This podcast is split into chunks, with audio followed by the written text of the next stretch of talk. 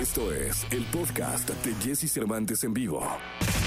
Lo mejor de los deportes con Nicolás Romay. Nicolás Romay. Con Jesse Cervantes en vivo. Jesús, ¿cómo te va? Igual me da gusto saludarte. A ver, muchas cosas que contar y que explicar con las elecciones, con las dos. Primero, el equipo del Tata Martino, de tu Tata Martino. Creo que se tiene que ir preocupado, ¿eh? Porque si le gana a Costa Rica con gol del Chucky Lozano y tal, las sensaciones no son buenas. Creo que hay más preguntas que respuestas y me explico.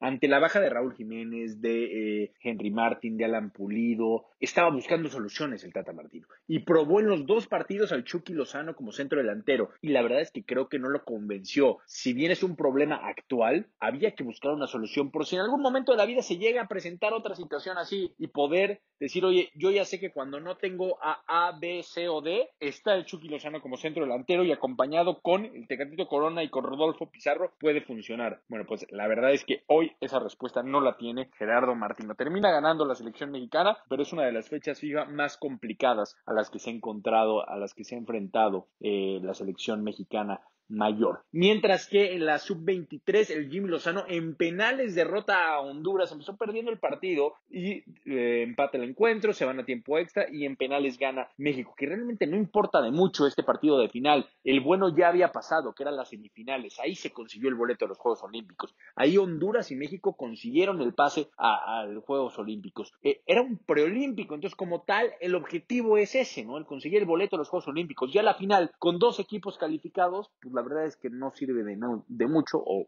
de nada, ¿no? Pero bueno, se jugó el partido, gana y en lo moral es muy importante para México y para el equipo de, del Jimmy Lozano haber conseguido este pase. Jesús, te mando un abrazo, Jesús, y platicamos en la segunda deportes porque hubo muchísimos más partidos de, de fútbol en esta fecha FIFA. Saludos. Escucha a Jesse Cervantes de lunes a viernes de 6 a 10 de la mañana por Exa FM.